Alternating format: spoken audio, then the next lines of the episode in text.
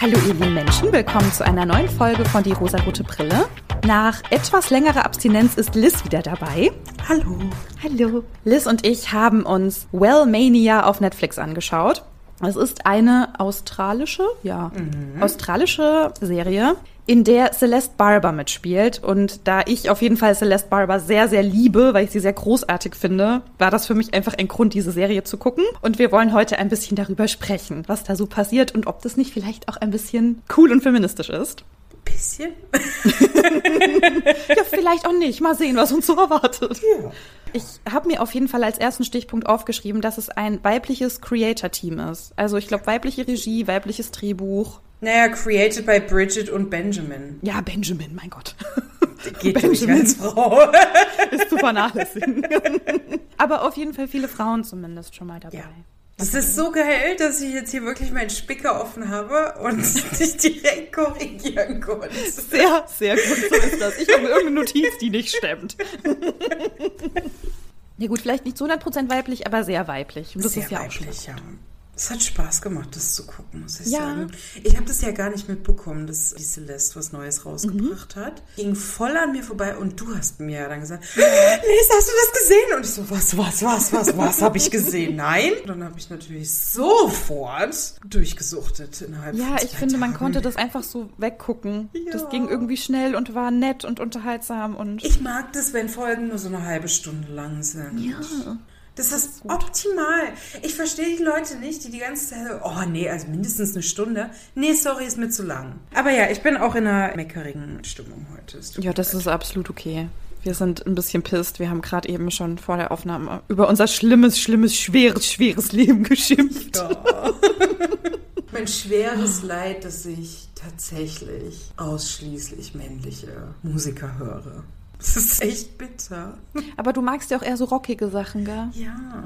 Ja, ich bin halt eher so ein Popgirl, ne? Ja. Kann ich dir, glaube ich, nicht so viel empfehlen. Ich höre so Aber hey, ich habe hab eine 90er-Jahre-Playlist und da sind die Spice Girls drin. Geil. Aber natürlich trotzdem auch NSYNC und Backstreet Boys, ne? Oh, ja, aber Backstreet Boys sind ja Kult. Das ist ja wunderschön. Ich weiß, aber dann hast du fünf Frauen versus zehn Männer. Ja, Frauenquote 30 Prozent. Hey! Hey! Besser als manche Vorstände in Deutschland. Ja. Okay, Kommen wir zurück zu Wellmania. Ja, also. In Wellmania geht es um eine Frau. Sie heißt Liv Healy und sie ist, ich glaube, du musst mir gerade nochmal helfen. Was ist ihr Job? Sie arbeitet bei einer Zeitschrift, hatte ich so verstanden? Ja, sie schreibt, ne? Aber sie wird angefragt für eine TV-Show. Foodwriter. Ach so, ja, Steht siehst hier du. in der Online-Enzyklopädie. Und sie wird angefragt für eine Fernsehshow da in der Jury zu sitzen. Das ist wohl auch so eine Kochshow, irgendwie so eine Genau. Wettbewerb, wer kocht am geilsten oder backt am geilsten. Und da soll sie in der Jury sitzen. Und sie arbeitet in den USA, kommt aber ursprünglich aus Australien. Bevor diese Show startet, fliegt sie nochmal nach Australien, weil auch ihre beste Freundin 40 Jahre alt wird und sie sie überrascht zu ihrem 40. Geburtstag. Das finde ich toll. Das ist voll richtig süß. Ach, Ich finde ja auch ihre Freundin, ne, die ist ja, ach Gott, die finde ich auch ganz bezaubernd. Dann wird ihre Green Card gestohlen. Liz, du kennst dich damit aus. Was ist eine Green Card? Wofür ist die wichtig? Für die Ein- und Ausreise? Die Green Card ist erstmal die Arbeitsbewilligung für die USA.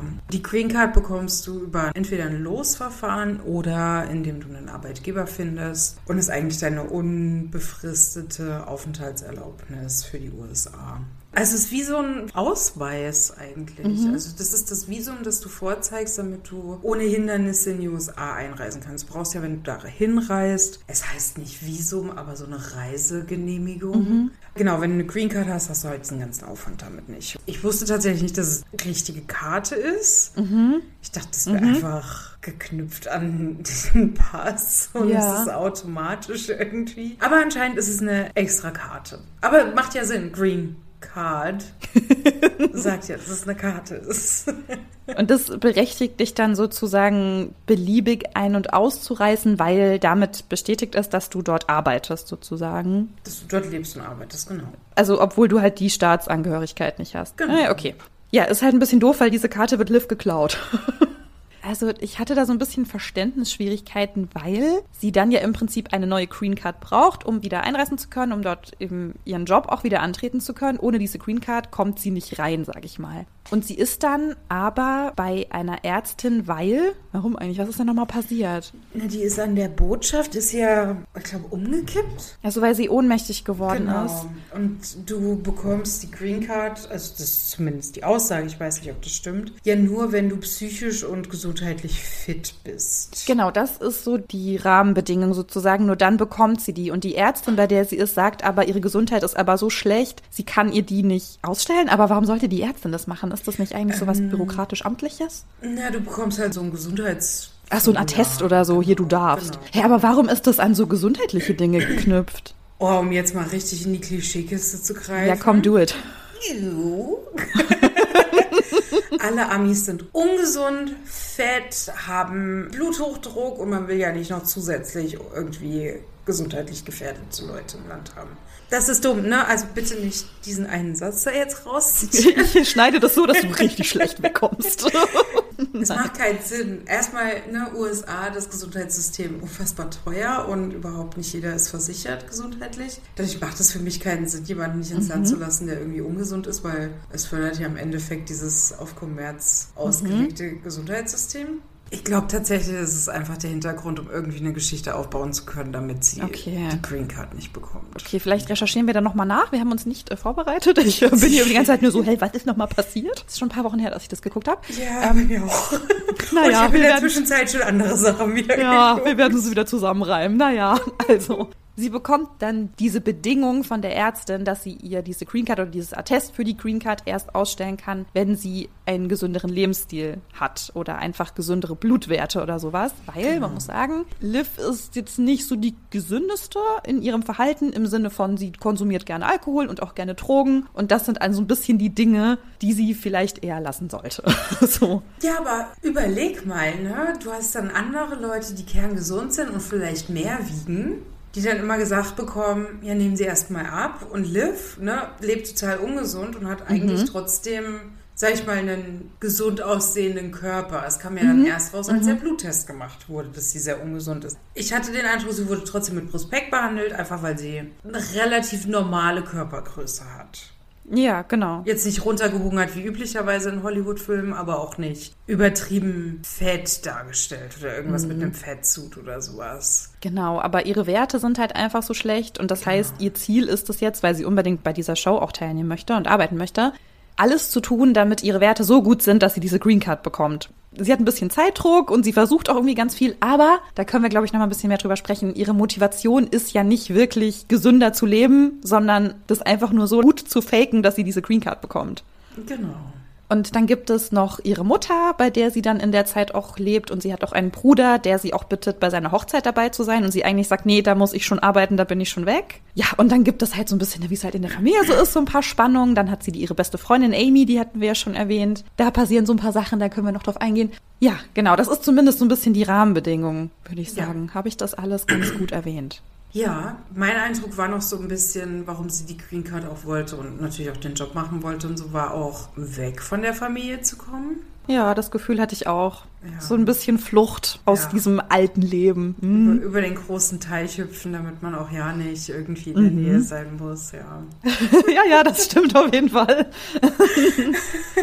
ja, ihre Vergangenheit beeinflusst sie ja auch so ein bisschen, weil wir erfahren ja, dass auch ihr Vater verstorben ist. Und sie war dabei, es ist bei einem Unfall passiert, aber sie hat sich halt krass schuldig dabei gefühlt oder jahrelang noch irgendwie Schuldgefühle gehabt. Ja, auch so natürlich, ne, wie es halt immer ist, so die Spannung zwischen Geschwistern, die Spannung mit Eltern, also mit ihrer Mutter, das ist auch noch da und das möchte sie eigentlich nicht. Also sie möchte schon ihr eigenes Leben da haben, aber ich fand, sie ist auch so ein bisschen Workaholic und sie gibt sehr viel auf diesen Job und sie möchte den auch unbedingt haben und dass sie das eben dann dafür tut, dass das ihre Motivation ist und eben nicht dann wirklich so, oh, meine Blutwerte sind vielleicht schlecht, vielleicht sollte ich doch ein bisschen auf meine Ernährung oder Sport oder was auch immer achten.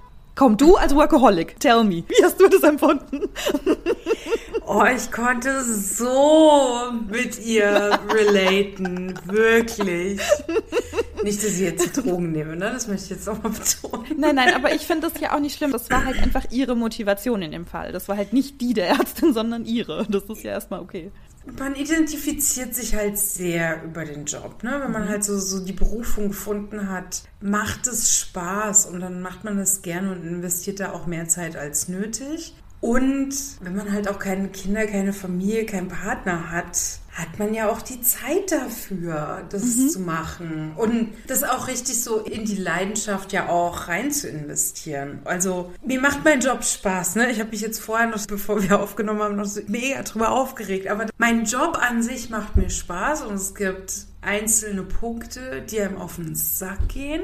Aber das heißt ja nicht, dass man aus dem Grund den Job nicht mehr machen möchte. Gibt es auch, natürlich, das stelle ich gar nicht in Frage. Ich verstehe natürlich Eltern, die dann sagen, nee, also mein Leben sind meine Kinder. Absolut. Wenn man das aber nicht hat, dann sucht man sich ein anderes Ventil und es ist entweder halt ein Hobby oder man geht vielleicht auch professionell in den Sport, der einem Spaß macht. Mhm. Oder halt, man geht halt in dem Job auf. Und ja, man ignoriert dann vielleicht auch so Arbeitszeit Zeitgesetze. Und ich muss gestehen, ich bin stellenweise auch unfassbar gestresst. Und das habe ich bei Liv halt auch gemerkt. Und sie betäubt es halt so mit Alkohol und Drogen. So, du, die Müdigkeit ja, und alles. Ich will das auch gar nicht bewerten, weil ich finde auch grundsätzlich, ich habe erst heute im Büro mit meinen Girls drüber gesprochen, dass auch so eine Körperform ja nie darauf schließen lässt, wie gesund ein Körper ist. Ja, oder so die genau. optische Erscheinung, wie gesund ein Körper ist. Und ich finde es auch grundsätzlich schwierig zu sagen, jeder muss sich gesund ernähren oder jeder muss Sport machen, sowas. Das finde ich halt auch nicht. Wir haben alle irgendwie unsere Struggles, ja. Ich meine, wir hatten ja auch schon drüber gesprochen in einer anderen Folge, ich weiß nicht mehr welche. Aber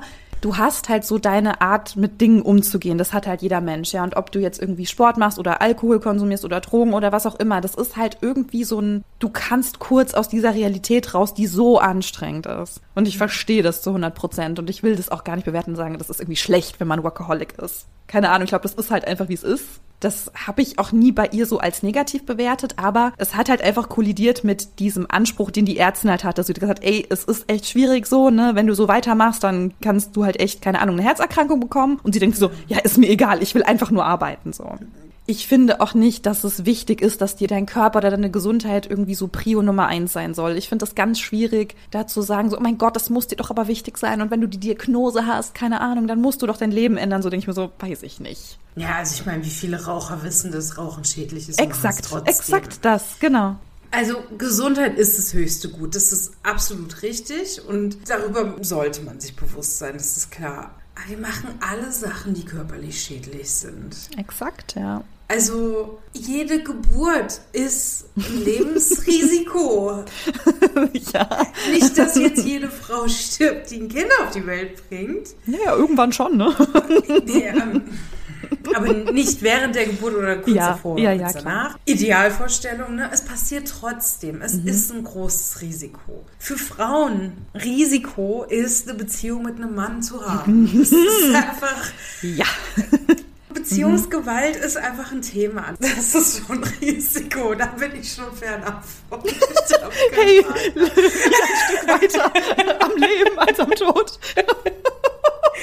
Ja, ne, das nächste ist so, wir fahren alle öffentliche Verkehrsmittel, viele Leute haben Auto, das ist, Exakt, sind alles ja. Risiken, Klar. die potenziell mal Gefahr sein können, dass man dran stirbt oder sich dran verletzt oder irgendwas. Ja, wenn es danach geht, darf man halt gar nichts machen, weil die Luft da draußen ist schädlich. Mhm. Man kann von der Leiter fallen, also da müsste man liegen bleiben. Also das ganze Leben ist eigentlich lebensgefährlich. Ja, genau, richtig. Und ich glaube, dass halt auch selbst so Sachen, worauf wir uns irgendwie einigen können, dass die jetzt nicht mega gesund sind, wie zum Beispiel Rauchen, mein Partner hat mir von einer Arbeitskollegin erzählt, die über den Urlaub aufhören wollte zu rauchen. Dann kam sie wieder und dann hat gefragt, na und wie läuft's? Und sie, ah nee, nicht so gut, ich rauche immer noch. So. Mm. Ich denke mir so, ja, aber wenn es dir vielleicht auch gerade zum Beispiel in einer persönlichen Phase irgendwie schlecht geht und du dir das dann selber auch noch verbietest, also das Einzige, was du irgendwie denkst, wenn ich das jetzt mache, na, dann ist irgendwie alles okay. Und wenn du dir das dann auch noch nimmst, das ist halt super hart. Dann denke ich mir so, nee, da kommt dann Rauch, weißt du? Ja. Dann mach das doch, damit es dir irgendwie halbwegs okay geht, so damit. Aber ne, dann raucht vielleicht eine Person nicht und die kriegt dann trotzdem Krebs. Was dann? Also, ja, mhm. es ist dann die mhm. eine Person. Statistisch ist es ein Ausreißer. Für die eine Person ist es aber scheißegal. Die ja. denkt sich dann, ja, ja Gott, dann hätte ich auch direkt rauchen können. Mhm. Aber ich habe mich halt auch gefragt, ne, wenn mir jetzt ein Arzt, eine Ärztin sagen würde, oh Gott, ihre Blutwerte, irgendwas ist ganz schlecht, so, sie müssten mehr Sport machen, damit das irgendwie besser wird oder keine Ahnung. Denke ich mir so, hm, kommt wahrscheinlich darauf an, wie schlecht es mir persönlich geht, also wie ich mich fühle in meinem Körper oder mit diesen Werten. Ja. Weil wenn ich keine Veränderung merke oder eben auch keine Besserung, wenn ich Sport machen würde, was ist dann meine Motivation? Ja, viele Krankheiten merkt man halt nicht sofort. Ne? Also so das Richtig. ganze Thema Bluthochdruck und sowas. Mhm. Frauen sind da ja auch höher gefährdet als Männer. Und die Gefahren, die da dran hängen, ne? Schlaganfall, Herzinfarkt, diese ganzen Blutgefäße, die verstopfen können, das mhm. ist ein mhm. Risiko, du merkst es nicht. Wenn mir der Arzt oder die Ärztin sagt, ja, sie haben Bluthochdruck, ja und. Genau, also ich frage mich, ich weiß nicht, vielleicht bin ich auch einfach ein schlechtes Beispiel so, aber ich wüsste halt auch nicht, was man mir sagen müsste, damit ich meinen Lebensstil ändere, weißt du? Also wie sehr müsste mich das einschränken, damit ich sage, okay, ich mache jetzt fünfmal die Woche Sport, weil also um fünfmal die Woche Sport zu machen, dann weiß ich nicht, was da für eine Diagnose kommen müsste für mich. Ja. Weil ich meine, ich lebe ja jetzt so gut wie möglich, so für meine Gesundheit irgendwie schon, so gut wie ich es halt kann. Aber ich will mir irgendwie auch nichts, was mir Freude macht, was meinen Körper aber rein theoretisch schaden kann, verbieten. So. Dann ist halt die Frage, ne, so, wie gut kann ich vorsorgen, damit ich verhindern kann, dass ich vielleicht in 20 Jahren doch Krebs oder keinen Krebs bekomme? Wie viel kann ich jetzt darauf auswirken? Wie gesund kann ich sein und am Ende kriege ich es vielleicht trotzdem, ne, was du gerade gesagt hast. Das ist ja so die Sache, das weißt du nicht. Du hast halt nie die Sicherheit. Also mir würde es tatsächlich, glaube ich, schon reichen, wenn mir jemand sagt, puh, okay, also könnte ein großes Risiko sein, weil ich liebe mein Leben, ich liebe meine Freiheiten. Und wenn es bedeutet, dass wenn ich jetzt irgendwie, ne, Bluthochdruck ist so das eine, damit kann man arbeiten, ne? Es ist halt viel ähm, Ausdauersport machen oder regelmäßig Ausdauersport mhm. machen, reicht ja schon. Aber so Krebs. Wenn ich jetzt eine Krebsdiagnose bekommen würde, Überlebenswahrscheinlichkeit, das kommt aufs Stadium an. Aber ganz im Ernst, wenn mir jetzt jemand sagt, ey Lisa, ne, Endstadium, dann würde ich mir denken, ja, also sorry, aber ne, wenn das jetzt mein letztes Jahr ist, dann hier. Ja, nee, das, das ist klar. Ich glaube, das ist dann einfach. Aber oft ist es ja nicht so einfach. Ja, oft ist es, naja, wenn sie das und das jetzt ändern, dann könnte es halt vielleicht heilen oder sowas. Ist halt so witzig, dass die Leute, die einem das immer sagen, selber unfassbar ungesund leben ich hatte also mal einen Hausarzt, der hat geraucht. Ich habe gedacht so, hä? Ja, also ich war vor, bevor halt ich umgezogen bin bei einem Pneumologen, auch Hardcore-Raucher. Geil. Und Pneumologe, ne, das ist Lungenarzt. Ja, ich habe Asthma und er auch. Und dann sagte er auch so, ja, ich habe Asthma, aber ich meine alles, was mir am Leben hält, ne? Ja. Ja, das ist, glaube ich, eine ganz gute Einstellung. Weil, weißt du, du weißt ja nie, ob es sich auszahlt. Das heißt, wenn, keine Ahnung, ich jetzt mein Leben so sehr viel gesünder leben würde, ich weiß ja nicht, ob ich nicht doch morgen vom Bus überrollt werde. Genau. Und deswegen ist meine Konsequenz so ein bisschen, nee, dann chill ich, dann fresse ich die Tüte Chips jetzt. Ja, ich glaube, ich gehe halt so einen Mittelweg. Aber auch, mir macht es ja. Spaß. Also Wandern macht mir halt Spaß. Und da hast du ja automatisch ja das Workout mit dabei. Ja, ich mag auch Bewegung. Aber weißt du, ich glaube, dass ich einfach nicht zu so Menschen gehöre, die sehr gerne Sport machen, ja, sondern also ich bewege mich schon gerne, aber. Trainiert, also bitte. Also das Sport cool ist. in der Schule mal Spaß gemacht. Deswegen fand ich ihren Umgang damit voll nachvollziehbar weil ich mir denke, so ja, ihr Ziel ist es einfach, sie will jetzt diese Green Card haben, um ihren Job Jenny machen zu können. redet jetzt wieder über den Film übrigens. Ach so, ja, ich bin wieder weg in, in der Serie. mein Standpunkt ist geklärt. ich konnte das einfach nachvollziehen, weil ich dachte so, es ist halt einfach nicht für jeden Menschen so die Gesundheit wichtig. Auf der anderen Seite hat man sie halt auch gesehen, wie sie halt so vermeintlich das überhaupt nicht im Blick hat. Ja, ihr wird gesagt, ey, das ist voll gefährlich, wenn du so weiter so machst, du kannst eine schlimme Erkrankung bekommen und sie ist sich so, pff, ist mir egal. So. Ja, ich's halt. sie, genau, sie trinkt Alkohol, sie hat halt einfach keinen gesunden Lebensstil, aber sie will den ja eigentlich so schnell wie möglich erreichen und torpediert sich ja irgendwie so ein bisschen selber. Und das fand ich schon sehr hart mit anzusehen, weil ich dachte so, oh Gott, warum machst du das? Ziehst doch einfach vier Wochen durch und dann ist doch egal so. Aber sie hat es halt nicht geschafft, ich hätte es auch nicht geschafft. Deswegen. Hm. Ich weiß es nicht. Wenn mir was so wichtig ist, hätte ich das schon durchgezogen, definitiv. Mhm. Aber was meinst du, hat sie davon abgehalten? Einfach ihre Gewohnheit? Ich glaube sehr die Gewohnheiten dann vielleicht doch auch in der Nähe der Familie zu sein, auch wenn sie am Anfang keine Lust auf die hatte. War es ja am Ende, hat es ja doch alle näher zusammengebracht. Und natürlich auch so ein bisschen das Gewissen dann auch. Ne? Also man merkt, oh, okay, es geht mir vielleicht doch besser. Jetzt will ich mir das nicht eingestehen, aber es geht mir ja doch besser. Mist. Mhm. Ja, ich fand sie an einigen Punkten so ein bisschen unberechenbar, was für die Erzählung der Geschichte, glaube ich, ziemlich gut ist. Aber ich habe gedacht so, oh nein, warum machst du das? Also sie hat dann ja noch mal so einen Moment, wo sie, glaube ich, in Ohnmacht fällt mhm. bei der Hochzeit. Ja. Und dann aber trotzdem sagst du, nee, nee, ich flieg jetzt. Ist jetzt egal. Also mir geht's wieder gut. So hört endlich auf, euch um äh, mich zu sorgen. War das gerade ja. Deutsch, ja? Ja. Ein bisschen musst du schon auf dich achten, Mausi. Habe ich so gedacht, weißt du? Ja ja, sie hat einfach nicht so einen guten Spagat gefunden zwischen diesen, ich möchte arbeiten und zu dieser Show und ich sollte vielleicht doch ein bisschen im Auge behalten, dass mein Körper gerade Anzeichen zeigt, dass es dem nicht gut geht. Und so Schwächeanfälle zu haben oder eben in Ohnmacht zu fallen, das ist eigentlich ein Zeichen so, ey, du brauchst Ruhe, du brauchst weniger Stress. Und dann hält sie sich wieder mehr Stress auf.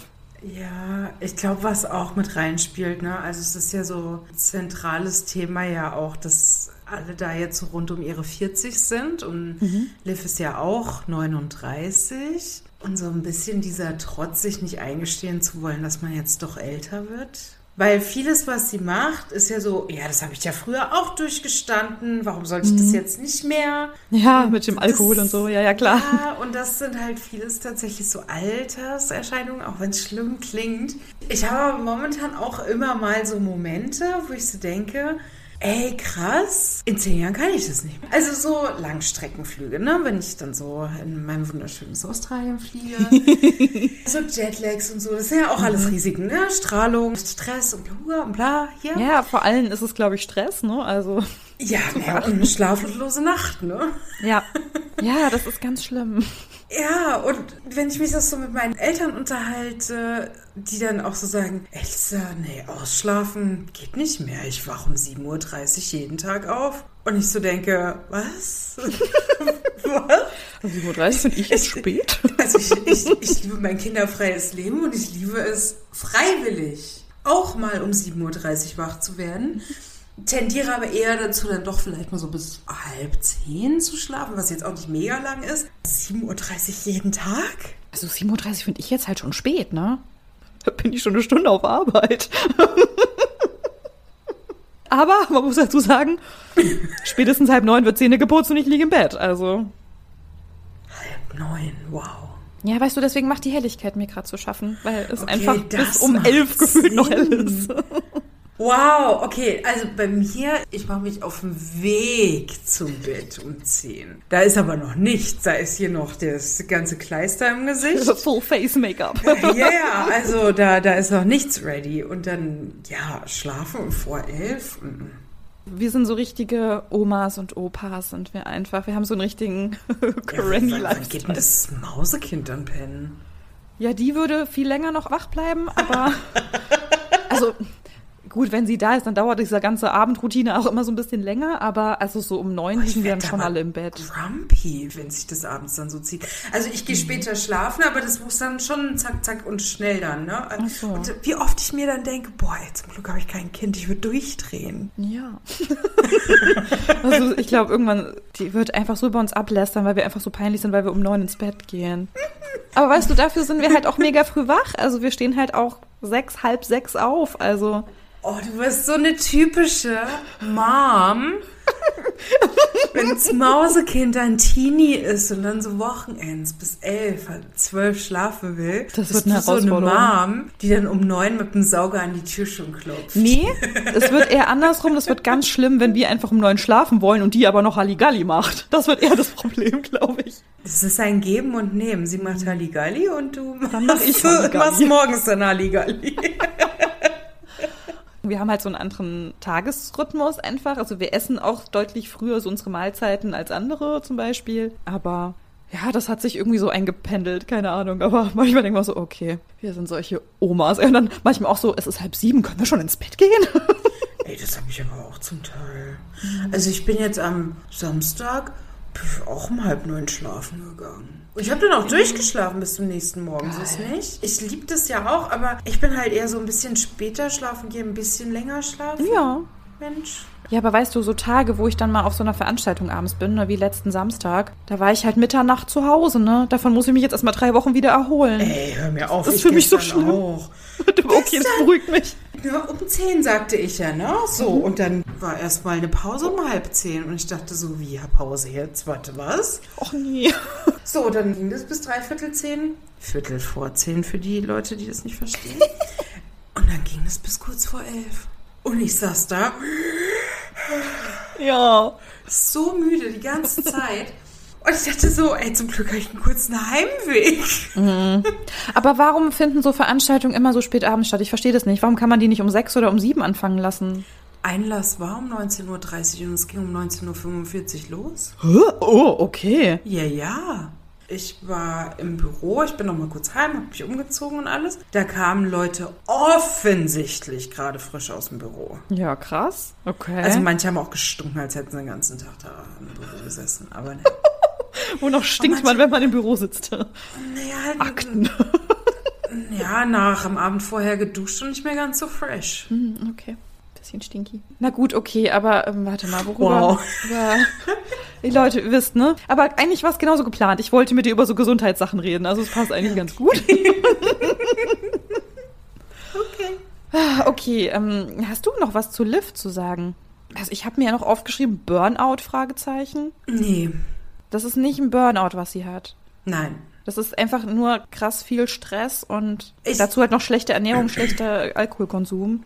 Ja, und man weiß ja, Celeste Barber hat ADHS. Mhm. Und ich fand, es war so ein offensichtliches, undiagnostiziertes ADHS. Ah, okay. Ich kenne mich damit zu wenig aus, um da das zu erkennen, glaube ich. Ja, dieses ganz viele Sachen anfangen und Mhm. nicht so richtig zu Ende führen und so immer unter Strom stehen zu müssen. Alles stresst auch eh, aber halt nicht so, also Burnout ist eher, dass man so überlastet ist von der Arbeit, dass man dadurch ja so in eine depressive Phase rutscht. Endet ja meistens so, was ich so aus Beschreibungen immer so mitgenommen habe, dass man irgendwann morgens aufwacht und nicht aufstehen kann. Und das ist die Liv ja nicht. Ja, die ist immer noch so ganz aufgekratzt, ne? Das stimmt. Genau. Ja. Ja, aber eben dieses sehr aktive, nenne ich's Mhm. Ja. Das, äh, ja, also mein Eindruck war eher so ein undiagnostiziertes ADHS. Und das ist bei ihr ja halt auch so typisch bei Frauen, ne? Nicht diagnostiziert ist. Und dass sie halt irgendwie versucht, damit klarzukommen. Ja, aber es sah ja schon so aus, als würde die Geschichte noch weitergehen, oder? Wird es dann noch eine zweite Staffel Ich geben? hoffe es. Ich denke schon. Ja, ne? also das Problem ja bei Netflix ist ja, dass sie ja gucken, Ja. Mhm. wie eine Serie in der ersten Woche anläuft. Wenn sie nicht gut genug anläuft, dann wird sie nicht fortgesetzt. Ja. Und ich glaube, ich habe zu spät angefangen zu gucken. Es liegt also an dir. Du bist schuld. liegt an mir höchstpersönlich. Ja gut, wir werden sehen, ob es weitergeht. Aber wenn wir zu Liv jetzt erstmal nichts mehr haben, würde ich gerne zu Amy überleiten. Sehr gerne. Amy ist Livs beste Freundin. Also sie hat ja einen Mann und zwei Kinder, ein Kind, ich weiß gar nicht, ich glaube einen Sohn. Und ich habe das Gefühl, sie ist immer so ein kleines bisschen unbeholfen, aber ganz doll loyal Liv gegenüber und auch ganz lieb mit ihr. Und es gibt so Hatten eine die nicht dann Szene. auch einen Streit dann? Ja. Also Amy ist auch Journalistin und Liv kommt dann irgendwie zu ihr in die, wie heißt das? Das heißt nicht Kanzlei, wie heißt das? Äh, Ins äh, Büro? Ja, ins, ins Office. Dann sehen die sich irgendwie und irgendwie. Hast du dich gerade vollgekleckert? ja, ist minimal. Das sieht man kaum. Also, äh, sie kommt so ins Büro und dann kriegt sie ja irgendwie eine Zusage zu irgendwas oder einen Job oder ich weiß es nicht. Und dann sehen die beiden Freundinnen sich so und dann fangen die so an, so weird zu tanzen. Und das fand ich so süß. Ja, die kennen sich ja schon ewig lange. Ja, seit Teenie Girls waren, oder? Liv's best friend of 24 years. Sie hat doch Amy kennengelernt an dem Tag, an dem ihr Vater verstorben ist. Ja. Wo sie die Lasagne da mitgebracht hat. Stimmt. Ja, aber ich fand die irgendwie auch lieb miteinander. Ich fand die süß. Man hat denen das so geglaubt, dass die befreundet sind und dass sie sich auch immer noch füreinander interessieren. Und Liv sagt dann ja irgendwie auch zu, die Geburtstagsfeier für Amys Sohn zu organisieren und solche Sachen. Also man hat schon das Gefühl, die sehen sich nicht mehr so häufig und ist auch so ein bisschen auseinandergegangen, aber die Verbindung ist irgendwie immer noch da und das fand ich voll schön.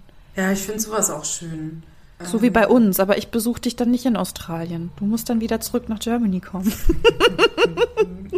Und deinen Mann dann mitbringen. Mein Australian Boyfriend. Oh, oh Gott, ey. Ich habe mir zu wenig Notizen gemacht, offensichtlich. Ey, ich auch. Ich weiß überhaupt nicht mehr, was passiert ist. Shit. Okay, wir kriegen es noch irgendwie zusammen. Amy hat ja noch irgend so ein Issue mit ihrem Mann, weil sie weniger Sex haben. Oder keinen mehr oder zu wenig. Aber sie will Sex haben und Ja. er weicht aus. Genau, und dann versucht sie ihn ja immer zu verführen, das klappt nicht. Liegt es nicht damit zusammen, dass Männer, wenn sie ein bisschen älter werden, nicht mehr so viel Lust haben? Ich glaube schon.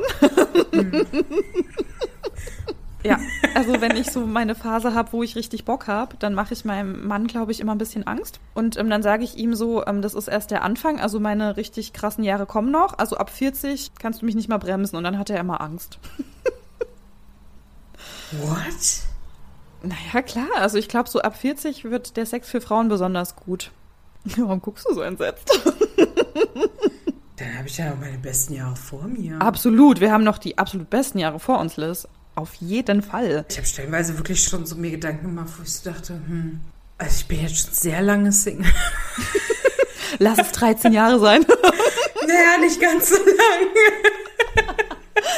Was ist es bei dir? Was machen wir für ein Running Gag draus? Oh nee, bitte nicht. Nee, okay, Ähm. dann, ist, dann sagen wir es nicht. Aber der Gedanke ist ja schon, boah, ich bin also schon ziemlich lang Single.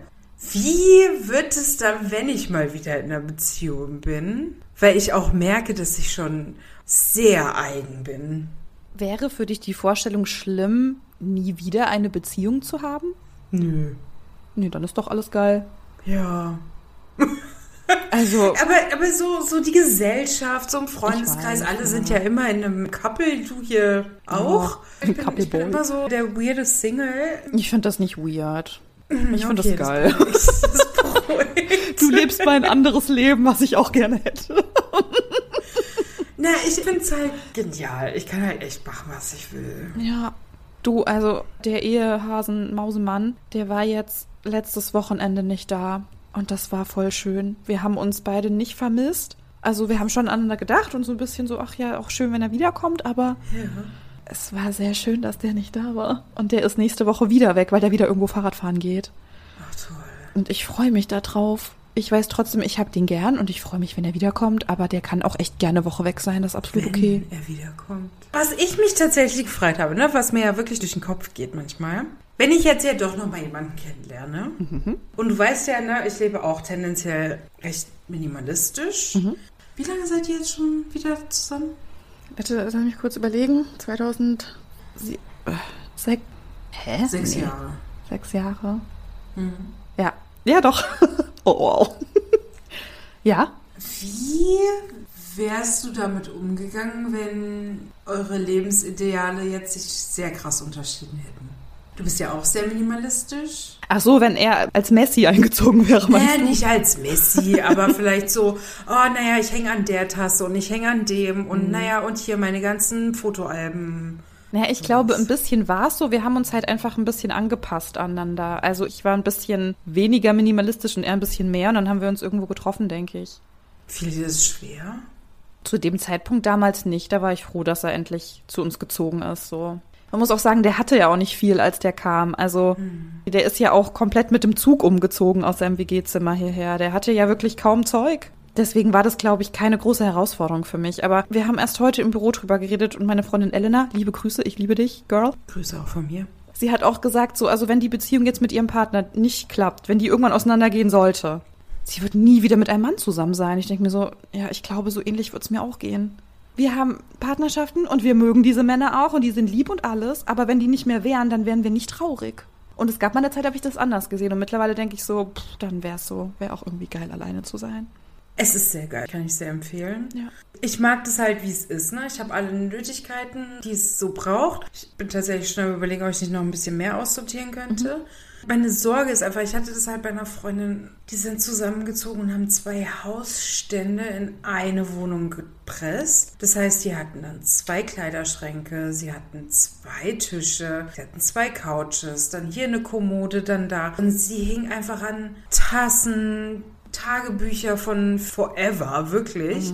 Der Keller voll und alles, wo ich so denke, ey, nee, ich könnte das nicht. Nee, das könnte ich auch nicht.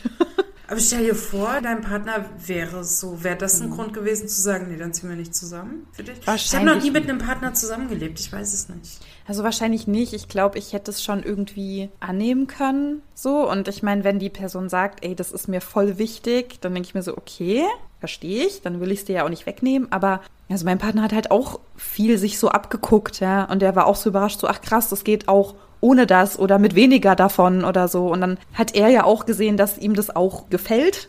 So, also ich habe ihn jetzt nicht zu irgendwas gezwungen. Ich hätte das, glaube ich, auch irgendwie akzeptiert, wenn er sagt, ich habe aber sieben Tassen.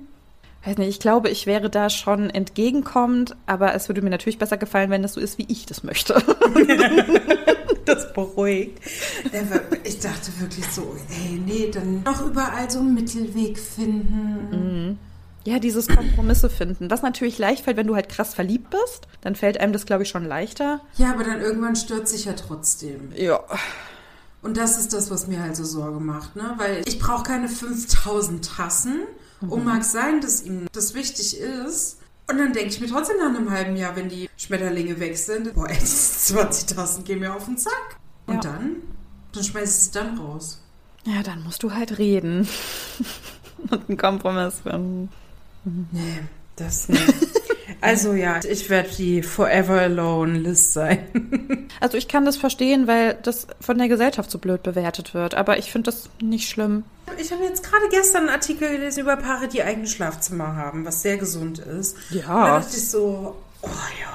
Ja, meiner, der redet mittlerweile im Schlaf. Der redet oder schlafwandelt oder springt so auf, weil er sich. Schlafwandelt? Ja. Der hat neulich irgendwas gesagt, hat sich so aufgesetzt, dann ist er irgendwie aufgestanden, hat sich so umgeguckt und ist ins Bad gelaufen. Ich habe gedacht so, du Creep. Was zur Hölle? Oh mein Gott. Naja, gut, okay, aber wir sind ein bisschen abgedriftet, ne? Aber kannst du dich noch erinnern, dass Amy, also haben die Nein. das dann, die haben, weißt du nicht, ne? Die, ich glaube, die haben das dann irgendwie gelöst. Ich glaube, sie haben miteinander in der- geredet und dann hat's funktioniert. Na, waren die nicht sogar bei einer Therapie? Also ich weiß, dass sie ihren Partner irgendwann erwischt hat, wie er halt in der Dusche masturbiert hat. Und dann hat sie halt gedacht, oh Gott, er liebt mich nicht mehr oder er findet mich nicht mehr attraktiv oder so. Aber irgendwie haben sie es doch dann. Amy, Amy, Amy, Amy, Amy, Amy, Amy, Amy, Amy. Chief Sexpsychologe, Motivational Speaker Camille.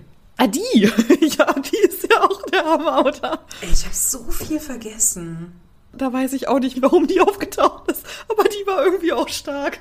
War das nicht die mit dieser Todesbegleitung da irgendwie? Nee, das war dann nochmal die andere. Familie? Nein, die Camille, das war die, die sich als Französin ausgegeben hat, aber gar keine Französin war. Also, Kanadierin oder irgendwas? Also hat mit französischem Akzent gesprochen, den sie aber eigentlich gefaked hat. ja. Und dann irgendwie auch so halb zugegeben hat, dass dieses Coaching oder Buch, was sie da verkauft, dass das ja alles nur Quatsch ist. Und das, ist, das fand ich Aber irgendwie hat sie sehr das gut. dann veröffentlicht? Waren die nicht bei so einer Lesung oder so? Amy und Liv? Boah, Jenny, ey, ich habe keine Ahnung. Oh, diese Folge. Wird, wird heute nicht unsere stärkste Folge, ne? Aber. Okay. Nein, also diese Trauerbekleidung, da ist sie dann ja mit der irgendwie rumgefahren, weil sie eigentlich zum Flughafen wollte. Ja, ja, genau. Stimmt, stimmt. Ach, sie hat den Bus verpasst. Ja. Bei der Ja, Hochzeit. genau. Ja, die Schauspielerin, die kenne ich aus Orange is the New Black. Ja, Die ganze Zeit genau. überlegt, Und dann fährt sie ich mit sie dieser Death Doula. Death Doula ist überhaupt ein geiles Wort, ey. Ich weiß auch nicht, was eine Doula ist. Sowas gibt's in Europa, glaube ich, nicht so. Ja, das ist nicht so verbreitet, aber eine Doula ist im Prinzip eine Frau, die sich nach der Geburt eines Kindes um die Mutter und das Kind kümmert. Also ein bisschen mehr Arbeit noch leistet als eine Hebamme zum Beispiel. ja, aber was macht eine Hebamme? Die guckt halt, wie viel das Kind wiegt und guckt halt nach den Geburtsverletzungen. Ja, und eine Doula, dachte, die, macht hilft halt auch auch noch beim Stillen und sowas. Ja, genau. Und eine Doula macht halt all das und dann geht die aber vielleicht noch einkaufen, beaufsichtigt die älteren Kinder, Essen und solche Sachen. Sowas macht die, glaube ich, dann noch. Es ist einfach noch ein bisschen mehr für die Mutter dann. Okay.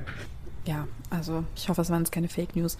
Es gibt so einige Frauen, die da drin vorkommen, die ich alle ganz spannend fand und auch so in ihren Rollen und was sie eben auch so für einen Einfluss hatten auf Liv, die ja unsere Geschichte erzählt, also die ja unsere Protagonistin ist. Ich fand den Cast sehr divers. Das hat mir gut gefallen. Man hatte so das Gefühl, es ist nicht erzwungen, aber man sieht irgendwie so alles mal. Das fand ich schon sehr schön. Und Livs Bruder Gas, der ist ja auch schwul. Der will ja seinen Partner heiraten. Also, oh, das war doch mit dieser komischen Freundesgruppe oder so, wo die nicht so accepting waren oder so. ja, stimmt. Die haben irgendwie so ganz seltsame Friends gehabt, ja. ja. Also es ist alles auch irgendwie so ein bisschen seltsam, was es dann so lustig macht. Ja, ich habe mehrere Male wirklich herzhaft gelacht. Ja, ich auch. Ich fand auch Livs Mom irgendwie cute. Also die ist ja Arzthelferin oder so, ne? Und der Arzt, bei dem sie arbeitet, der ist aber offensichtlich dement. Ja. Und dann sagt sie ihm das und wird gekündigt. Also es ist irgendwie auch so ein bisschen weird. Ja, weil er es nicht hören will und der sich auch nicht von seinem Job trennen kann. Ja. Also es passt schon irgendwie zusammen. Und dann weiß sie ja auch nicht so richtig, was sie jetzt mit ihrer Zeit anfangen soll. Und dann sagt halt Liv so, ja, dann geh halt auf Reisen. Und sie war so, nee, ich weiß ich nicht, will ich nicht, ich brauche irgendeine Beschäftigung. Oh Mann. Also ich fand die Figuren einfach alle sehr schön. Und das ist eine Geschichte, die einfach nicht so schwer liegt und leicht ist und man kann das schnell weggucken. Und das hat mir sehr gefallen. Und ja, ich liebe Celeste Barber einfach. Und das war einfach so der Grund. Und sie war dann aber nicht der Grund, warum ich dran geblieben bin, sondern das war einfach eine gut erzählte Geschichte, fand ich. Jetzt haben wir eine Folge aufgenommen, dass wir die Serie geguckt haben und sind ganz viel abgeschweift, weil wir nicht mehr wissen, was wir in der Ja, Serie geguckt haben. das ist einfach super, oder? Das ist einfach wieder, oh, wow. es wird nicht unsere stärkste Folge sein, aber hey, vielleicht beim nächsten Mal wieder, okay? Aber wenn wir einmal bei Celeste Barber sind, Ja. um mal wieder den Bogen zu spannen, Ja. kam ja zeitgleich mit der Serie auch ihre Show raus. Hast du die geguckt? Habe ich geguckt, ja.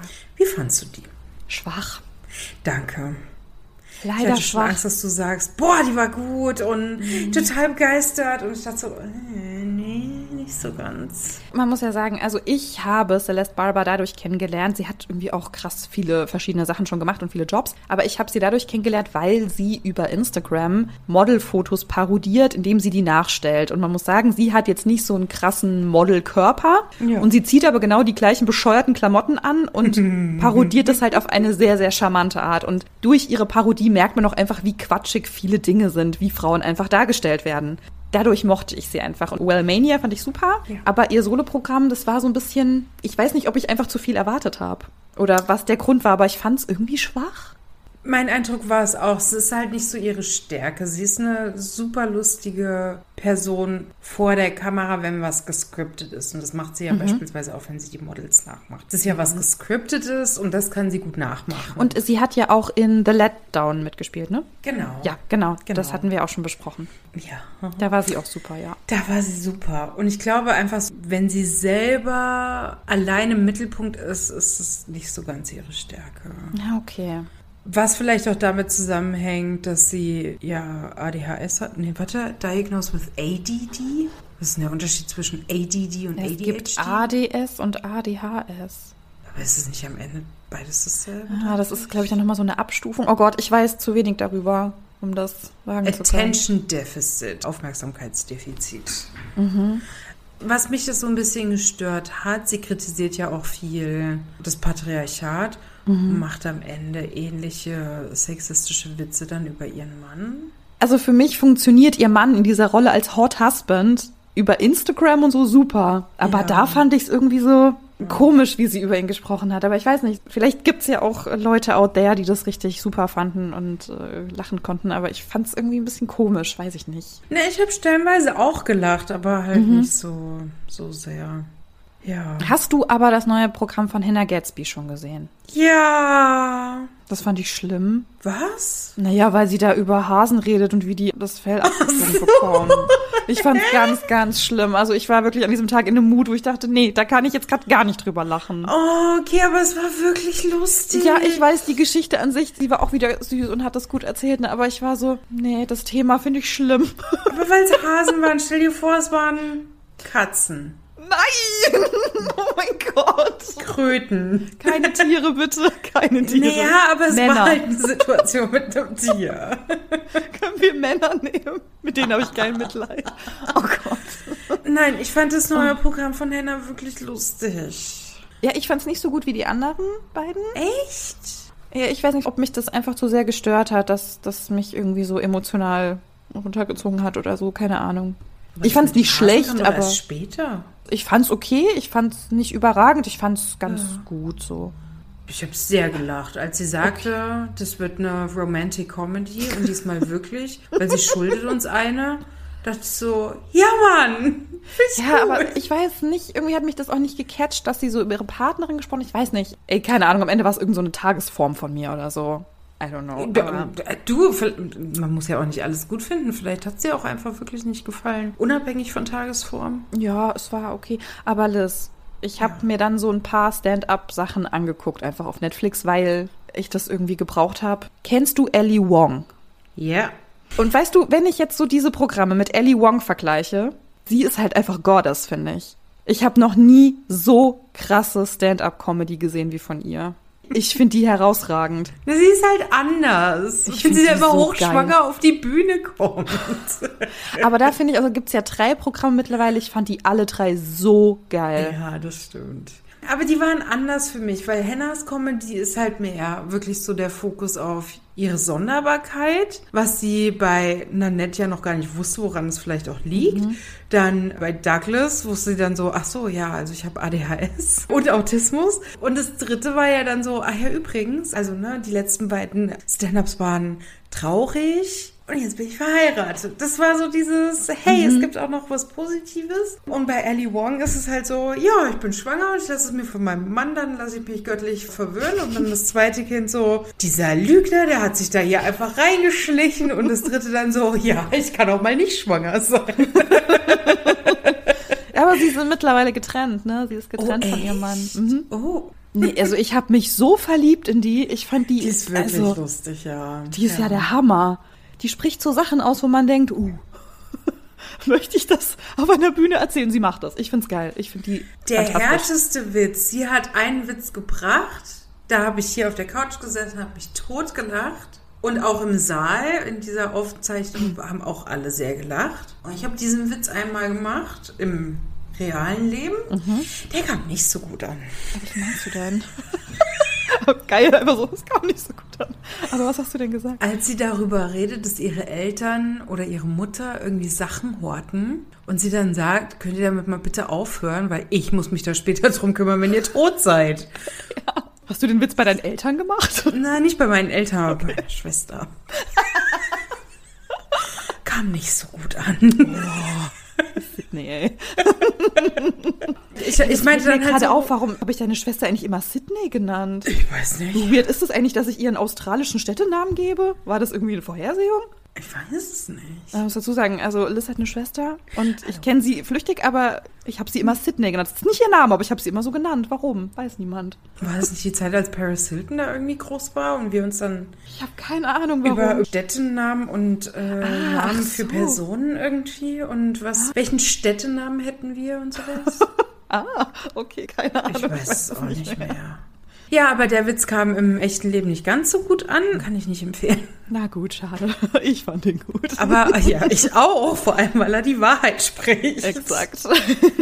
Ja. So im Vergleich so dazu, weißt du, da dachte ich so, nee, also Ellie Wong fand ich halt so herausragend, dass das dann schwer war, so da ranzukommen. Vielleicht fand ich deshalb die Ja. anderen Programme auch schwächer oder eben nicht so gut. Ich habe mir dann noch May Martin angeguckt. Kennst du die?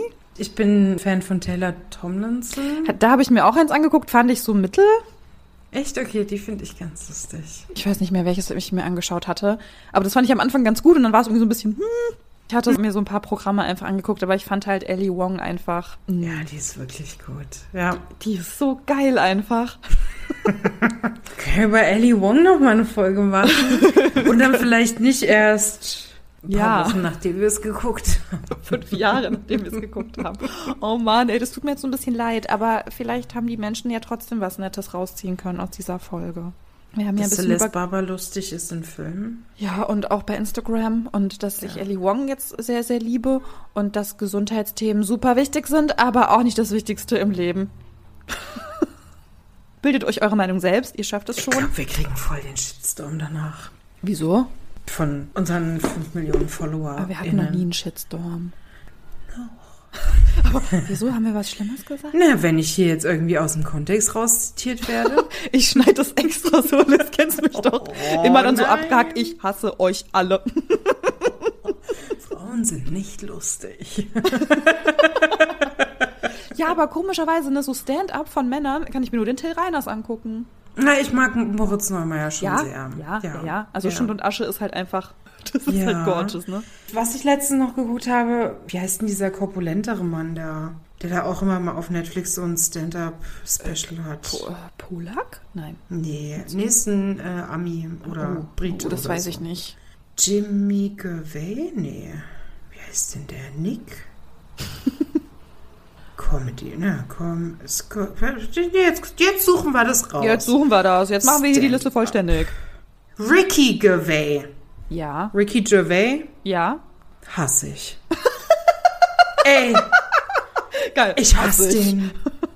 Der sagt viele Sachen und er weiß genau, wann er eine Pointe zu machen hat. Aber was er für Sachen raushaut. mm, mm.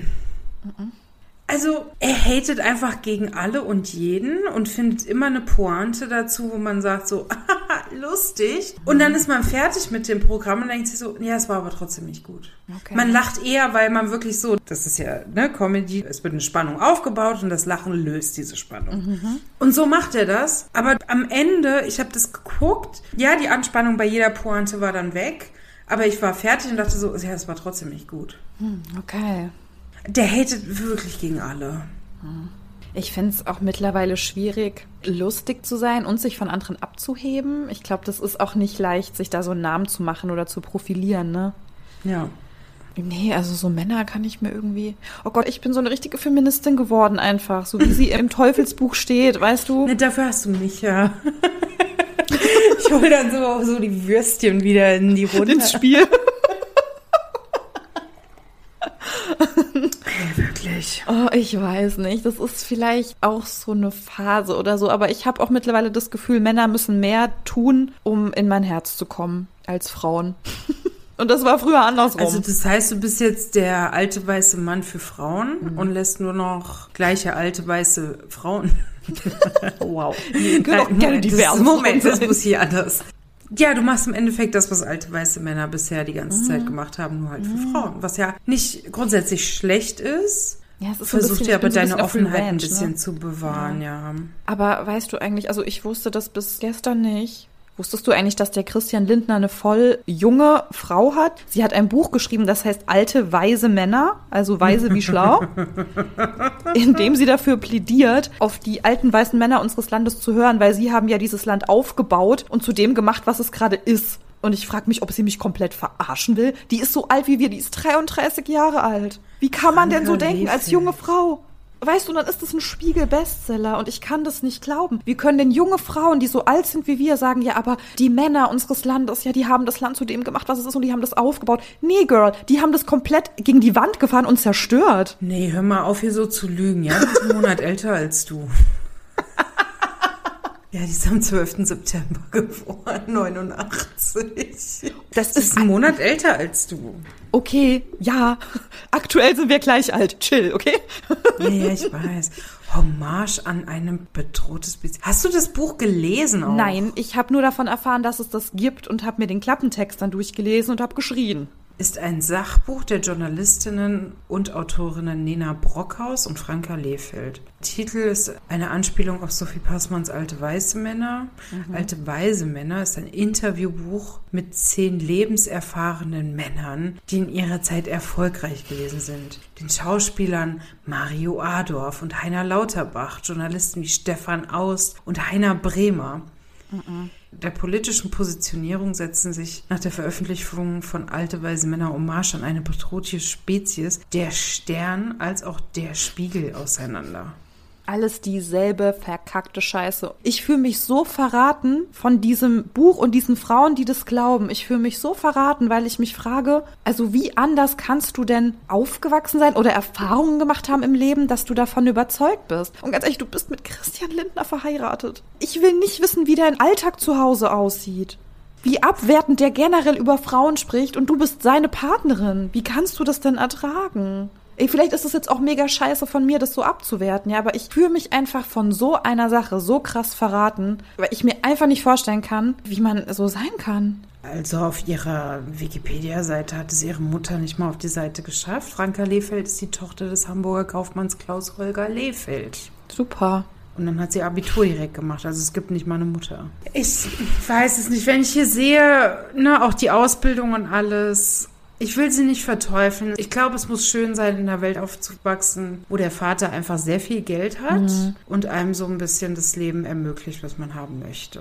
Es geht mir auch gar nicht um sie persönlich. Weißt du, ich kenne sie nicht, die soll ihr Ding machen. Aber ich finde einfach, so eine Haltung zu haben, so da fehlt mir komplettes Verständnis. Und ich habe für so vieles Verständnis, aber da bin ich jetzt mittlerweile, ich bin so komplett raus. Das ist halt das Ding, wir bewegen uns wirklich in einer anderen Voll, Sphäre. Ganz woanders offensichtlich, ja. Was ich hier mitbekomme, hier in der Schweiz, ne, ich bin ja jetzt, sage ich mal, unter den Expats, das heißt, verdienen alle recht gut. Und es ist halt so eine internationale Gruppe. Und da ist standardmäßig, ja, wenn wir ein Kind haben, dann kümmere ich mich um das Kind und mein Partner geht dann arbeiten. Also wirklich so dieses Schweizer Standardmodell, was mhm. ja leider auch immer noch funktioniert was sich aber auch aktuell in eine etwas andere Richtung bewegt. Es gab letztens irgendwie so eine größere Umfrage an der Uni hier in Zürich, die ETH, ich weiß gar nicht, wofür das steht. Eidgenössische Technische Hochschule, glaube ich. Mhm. Mhm. Und die wurde ja komplett falsch veröffentlicht. Und da gab es einen riesen Aufschrei, dass die Ergebnisse ja ganz andere waren als das, was in den Überschriften und Auswertungen dann stand. Und das habe ich witzigerweise dann auf der Seite männer.ch gelesen. Nein, die haben oh. es zurechtgerückt. Ah, okay, gut. Ich dachte schon so, oh, die, die neue Zürcher Zeitung, du musst das wirklich so zurechtschneiden, dass wir hier nicht irgendwann. Es geht dort eigentlich nicht um Wellmania, aber an, ist egal. Anwälte im Nacken haben. ähm, und da muss ich auch nicht gendern. die NZZ, die haben so die Kernaussagen aus der Studie halt so ein bisschen ausgewertet und gesagt, naja, Schweizer Studierende möchten das Standardmodell, Lebensmodell, mhm. was ist, dass der Partner arbeiten geht und sie kümmert sich um die Kinder. Das waren aber weniger als die Hälfte der Befragten, die das angegeben haben. Mhm. Also so mhm. wie es geschrieben war, ist es einfach naja, nicht ganz richtig dargestellt. Mhm. Es steht ja nichts Falsches, aber richtig dargestellt würde es heißen, nein, die Mehrheit möchte nicht mhm. das Standardmodell und nicht ein Großteil. Ja, ja, ja, viele. ja, und das war halt so interessant und das ist gerade. Ja, eine Freundin von mir, die wird dieses Jahr auch Tante, also ihr Bruder bekommt ein Baby. Und Herzlichen Glückwunsch erstmal. Ja. Und dann hat sie halt auch gefragt, ja, äh, habt ihr denn schon mal geguckt, da wo ihr wohnt, so wegen Krippenplatz und so. Dann hat halt die Partnerin auch gesagt, nee, das ist für uns kein Thema. Aber weißt du, in vielen Gemeinden ist es so, wenn dein Kind nicht in der Krippe war, kriegst du auch keinen Kita-Platz. Kriegst du einfach nicht, weil. Was? Du hast ja drei Jahre lang bewiesen, dass du im Prinzip keinerlei andere Betreuung brauchst und dann ich rutschst du halt auch. Kindergartenplatzanspruch. Ja, Anspruch hast du, aber wenn keine Plätze da sind, wo soll dein Kind betreut werden? Weißt du, das Ding ist, es ist niemals diese individuelle Entscheidung, die schlecht ist. Nie, nie, niemals. Okay, es ist nie individuell, es ist immer strukturell. Aber im Prinzip wissen wir jetzt schon, dass vor allem sie als Mutter dafür abgestraft wird, wie sie sich entscheidet. Und es wäre egal, ob sie einen Krippenplatz haben möchte nach einem Jahr und keinen bekommt oder einen bekommt, wie auch immer, oder sagt, nee, ich bleib drei Jahre zu Hause. Es ist völlig egal. Sie wird benachteiligt dadurch. Einfach durch das System und nicht, weil sie sich so entschieden hat. Und das ist so scheiße einfach. Ja, und der Vater wird natürlich keine Elternzeit nehmen, ist ja klar.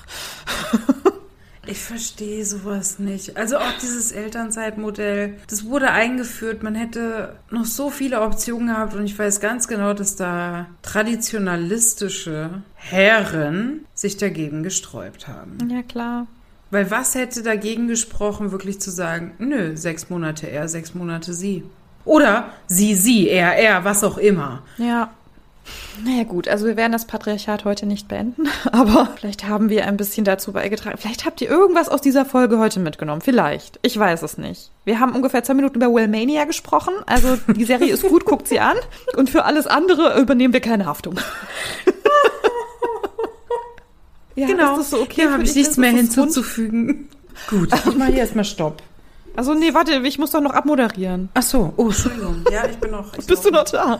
Ja, sorry. Okay, also ihr lieben Menschen, folgt uns überall, wo ihr uns folgen könnt und äh, leitet die Folge weiter und hört sie alle an nochmal und kontaktiert uns bei Instagram und macht da überall fünf Sterne und Likes und Herzchen. Und wenn ihr Lust habt, hören wir uns beim nächsten Mal wieder. Liz ist auch wieder am Start, soweit mein Schneideplan und Aufnahmeplan es vorsieht, auch wieder in zwei Wochen. Also stay tuned und bis zum nächsten Mal. Ciao. Ciao. So, jetzt kannst du ausmachen.